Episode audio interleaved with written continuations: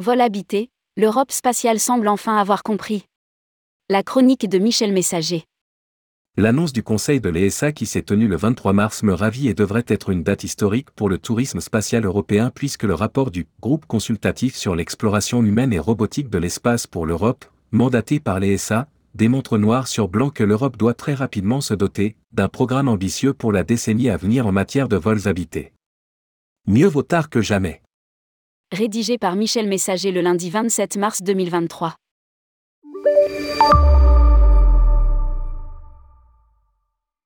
Pendant des décennies, l'Europe a ignoré et n'a jamais voulu investir dans l'exploration spatiale humaine, préférant la robotique à l'homme.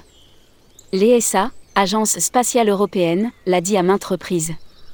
Le vol habité est trop cher pour des gains scientifiques trop faibles position également confirmée tout au long de ces années par les 27 ministres de l'Union européenne en charge de l'espace aujourd'hui volte-face, puisque le rapport du Groupe consultatif sur l'exploration humaine et robotique de l'espace pour l'Europe, mandaté par l'ESA, démontre noir sur blanc que l'Europe doit très rapidement changer de cap et se doter d'un programme ambitieux pour la décennie à venir en matière de vols habités.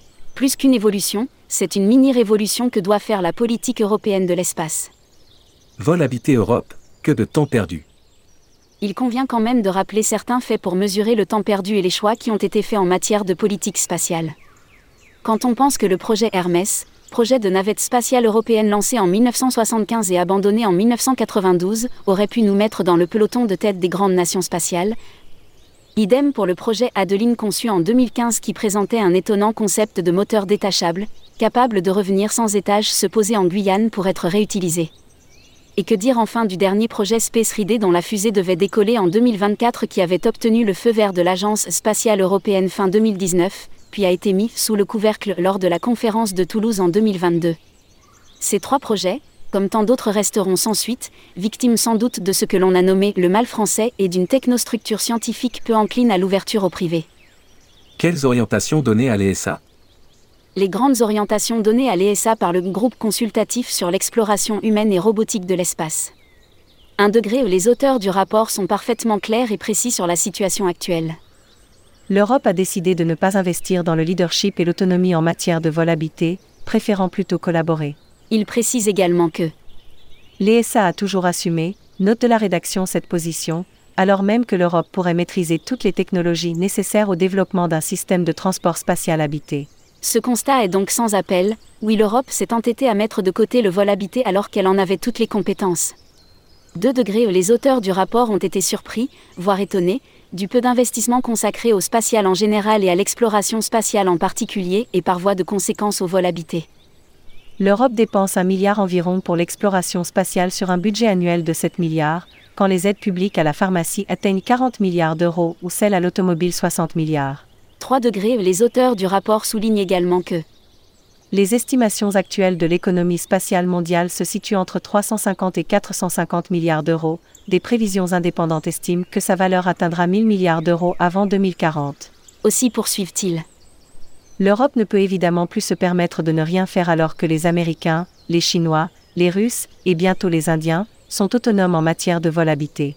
Concluant sans détour le coût de l'inaction dépasserait de loin l'investissement nécessaire pour faire de l'Europe un acteur spatial fort et indépendant. 4 degrés les auteurs du rapport insistent enfin sur un changement de méthode de l'ESA, soulignant la nécessité de la compétition et de l'investissement privé. L'ESA ne doit plus distribuer le travail entre les sociétés européennes, selon des critères de retour géographique, redistribuer aux industries des États contributeurs à concurrence des sommes engagées, mais lancer des appels d'offres ouverts, note de la rédaction notamment au privé, à l'image de ce que fait la NASA. Conclusions et préconisations du rapport. Le groupe d'experts d'une douzaine de personnalités, dont Anders Fogh Rasmussen, ancien secrétaire général de l'OTAN, Cedrico, ancien secrétaire d'État au numérique, ou Stefania Giannini, ancienne ministre italienne de l'Éducation, après quatre mois d'audition et d'échange a donc remis un rapport intitulé La révolution de l'espace. Ce rapport démontre et préconise que l'Europe doit prévoir un scénario pour un atterrissage humain européen indépendant et durable sur la Lune d'ici dix ans. Certes, si la priorité c'est la Lune, l'ESA doit évidemment réaliser lors de cette décennie des missions habitées à destination de stations spatiales avec participation de l'industrie européenne. À lire aussi, Tourisme spatial, tous les voyants sont au vert pour le voyage sur la Lune. Pour Didier Schmitt, expert sur l'exploration humaine et robotique à l'ESA, le schéma que l'Agence spatiale européenne doit reproduire devrait être le suivant. Un programme et une mission audacieuse, galvanisant et révolutionnant l'ensemble de l'économie européenne, bien au-delà du secteur spatial, et inspirant une génération d'Européens pour construire l'avenir. Du temps des missions Apollo, l'alunissage a été un programme qui a défini toute une génération. Il a mobilisé 400 000 personnes issues de 20 secteurs différents de l'ensemble de l'économie américaine, créant des partenariats symbiotiques publics-privés porteurs d'avenir, dont les forces résonnent encore aujourd'hui. Voilà ce que devrait défendre l'ESA auprès des chefs d'État et ministres lors du Conseil européen qui traitera la question spatiale en novembre à Séville. L'analyse de Michel Messager. Que de temps perdu sur des mots qui ont été très souvent dénoncés par de nombreux experts depuis une dizaine d'années.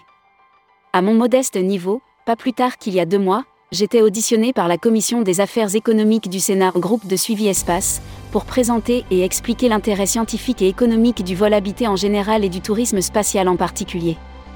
Lire aussi, Tourisme spatial, les pays du Golfe affichent leurs ambitions. Plus que jamais et comme l'a souligné le rapport, tant que public et le privé ne collaboreront pas plus étroitement, tant que le scientifique et la technique feront du spatial leur chasse gardée, tant que les politiques feront passer leurs intérêts nationaux avant le projet européen, nous n'avancerons pas. Le New Space par définition appartient aux entrepreneurs, aux inventifs. Mais la France et l'Europe sont-elles prêtes à avoir un Bezos ou un Musk? Il nous reste à attendre et une fois encore de patienter, la tenue du prochain Conseil européen qui traitera de la question spatiale en novembre à Séville.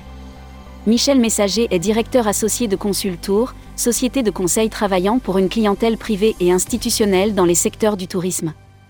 Il est membre fondateur de l'Institut européen du tourisme spatial et de l'AFST, Association française des seniors du tourisme. Il est l'auteur de nombreux articles sur le sujet ainsi que de plusieurs livres, Le Tourisme spatial, publié en 2009 à la documentation française et Histoire du tourisme spatial de 1950 à 2020, sorti en 2021, ainsi qu'en 2022, Tourisme spatial et écologie. Chez Amazon. Il est considéré actuellement comme l'un des spécialistes en la matière. Il intervient fréquemment sur ce sujet à la radio et à la télévision, ainsi qu'au travers de conférences dans de nombreux pays, notamment au Canada où il réside quelques mois par an.